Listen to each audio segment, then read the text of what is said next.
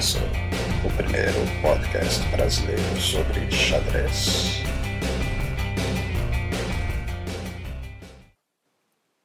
Olá, hoje é terça-feira, ainda é terça-feira, eu acho, dia 9 de dezembro de 2014.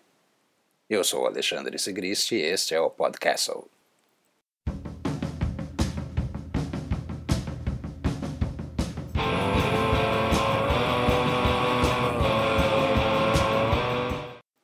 Londres. E amanhã teremos ação em Londres. Vai começar o torneio de xadrez clássico. Mas não pense que os últimos dias na capital britânica foram apenas de passar a tarde nos pubs ou olhar a troca da guarda pela manhã. No domingo, nas cinco últimas rodadas do Super Rapid Play, Hikaru Nakamura fez mais 4 pontos e meio, somou 9 pontos e meio no total e levantou a taça. O único empate de Nakamura foi contra Matthew Sadler, quem diria? Isso aconteceu na sexta rodada, a primeira do segundo dia. Logo em seguida, Nakamura fez um strike nos outros Big Dogs. Venceu Adams, Giri, Caruana e Anandi. Giri, aliás, foi mais uma vítima da maldição de Caruana. Venceu seis partidas seguidas, mas não conseguiu vencer a sétima ao ser parado num empate por ninguém menos que Fabiano em pessoa. Ontem, segunda-feira, foi o dia do relâmpago. Os seis jogadores do torneio principal jogaram um todos contra todos turno e retorno para decidir a numeração. Essa numeração é a que define o emparceramento do torneio principal. Surpreendentemente, o vencedor foi Michael Adams, que fez a mesma pontuação de Nakamura e Kramnik, mas levou no desempate. Como foi o primeiro, Adams pôde escolher seu número, escolheu o número 3. Uma explicação. Como são seis jogadores, serão cinco rodadas, então os números 1, 2 e 3 jogam três partidas de brancas. Os números 4, 5 e 6 jogam apenas duas partidas com as peças brancas. Nakamura escolheu o número 2 e Kramnik ficou com o número 1. Um. Giri, quarto lugar no Blitz, escolheu o número 5. Anand, que terminou em sexto, escolheu o número 6 e Fabiano Caruana, lanterna no ping, ficou com o número 4. A tabela da primeira rodada, então, ficou assim: Kramnik versus Anand, Nakamura versus Giri, Adams contra Caruana. Adams, Nakamura e Kramnik fizeram 6 em 10 pela contagem normal, mas os organizadores preferiram a contagem 3-1-0. Acabou dando na mesma, 17 em 30. O desempate previsto seria número de vitórias com as pretas, mas esse critério não decidiu nada. Passaram então a pontuação dentro do grupo, ou seja, contando apenas os resultados entre Adams, Naka e Kramnik. Nesse grupo, Adams fez 2,5, Nakamura 2 e Kramnik 1,5. Daí a classificação final. Então agora você já sabe, nesta quarta, dia 10, a partir das 14 horas, não perca a primeira rodada do torneio principal do London Chess Classic. E tem brasileiro em ação em Londres. Alexander Fier está jogando o torneio aberto que vai até domingo. Fier tem 1,5 em 2 e amanhã enfrenta o grego Filipos Stamos. É possível ver as partidas do torneio aberto pelo site oficial e também pelo live do site The Weekend Chess. As partidas do Open começam às 14h30 desta quarta-feira.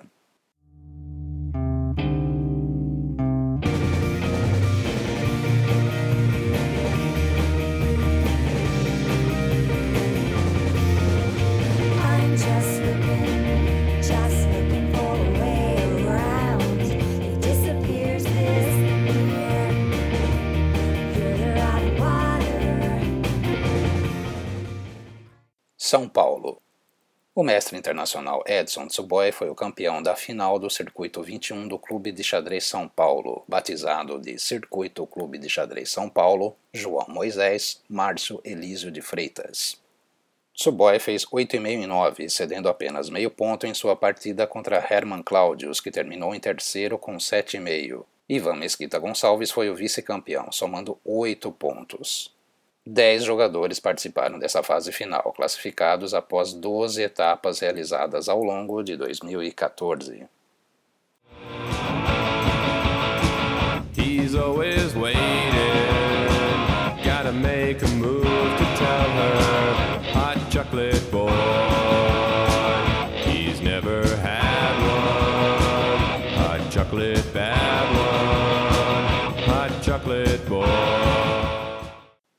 Rating FIDE.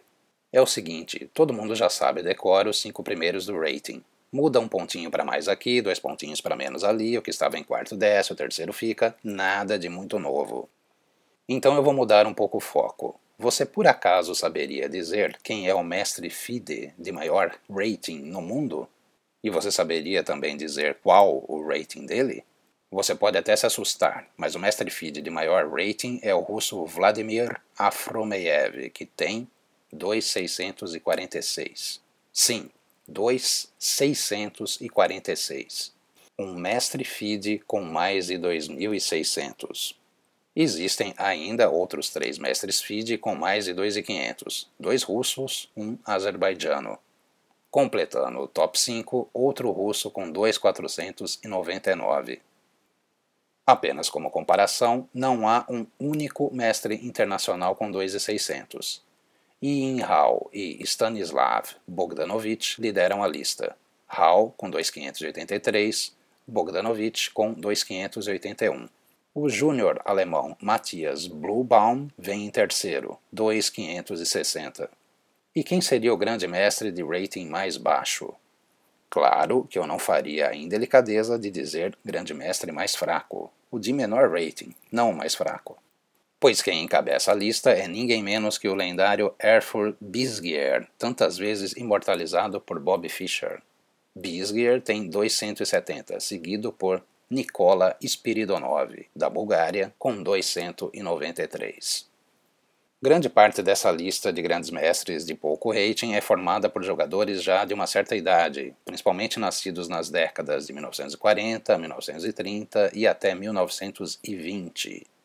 Se você ficou curioso para saber o rating atual de Viktor Korchnoi, tá na mão. 2,499, 83 anos, quase 2.500. Não é brincadeira, não. E no feminino, será que temos entre as meninas algumas mestras também com super rating? Dentre as mestras da FIDE, aquele título WFM, temos Yulia Osmak, da Ucrânia, com 2.426, e as russas Oksana Gritsaeva e Dina Belankaya, com 2.335 e 2.304, respectivamente. A mestra internacional de maior rating, Paula Rodrigues, da Colômbia, tem 2,367, menos rating que a mestra FIDE Yulia Osmak.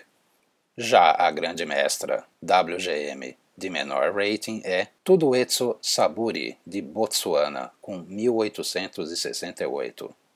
A outra grande mestra, com menos de 2.000 de rating, é a equatoriana Ana Bravo, 1.896. Essa curiosidade de saber listas alternativas já vem de algum tempo, e hoje eu, o Tiago Andrade e o Rafael Pastana refizemos isso lá no treino dos jovens mestres. A gente começou a ver as listas dos MFs e MIs e depois pesquisei mais algumas coisas aqui para o podcast. Eu sei, eu sei, você está curioso mesmo, é para saber os melhores do rating. Os cinco primeiros continuam sendo Magnus Carlsen, 2862, Fabiano Caruana, 2829, Alexander Grishuk, 2810, Veselin Topalov, 2800 e Levon Aronian, 2797. Em relação a novembro, Magnus perdeu um ponto, Caruana perdeu 10, Topalov e Aronian mantiveram o rating, visto que Topalov não jogou, e Grishuk subiu 15 pontos, quebrando a barreira mágica dos 2.800 e passando do quinto ao terceiro lugar. Com listas a cada mês, acho que o mais interessante é analisar períodos curtos e mais longos. Bem antigamente, bem antigamente, as listas saíam apenas duas vezes ao ano, janeiro e julho. O rating masculino era de 2.200 para cima e o feminino começava nos 2.000. O rating de todo mundo, todo mundo era publicado nos informadores. Sim, isso mesmo. Todo mundo que tinha rating feed tinha seu nome publicado na lista do informador. Parece loucura, né? Uma coisa que eu gostava muito era visitar o Clube de Xadrez São Paulo e ler a coluna do mestre Ronald Câmara com o perfil dos 10 jogadores de maior rating. Era muito legal.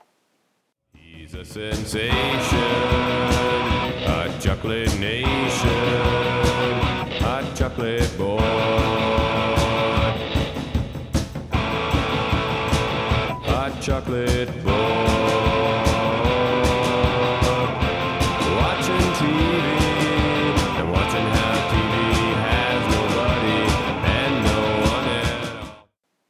Indaiatuba.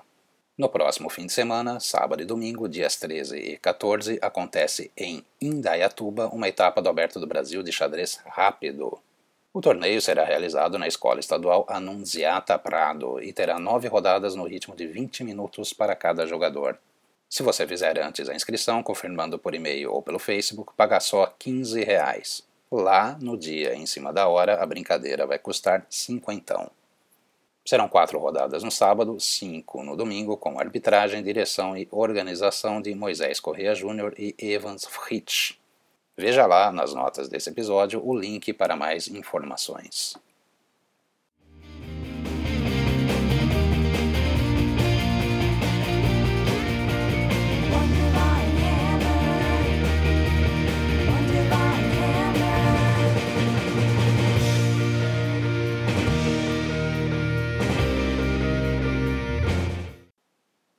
Aquele, Aquele abraço. abraço. abraço.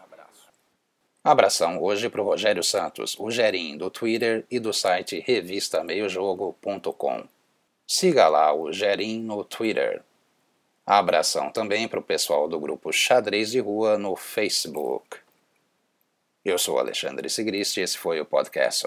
Até mais.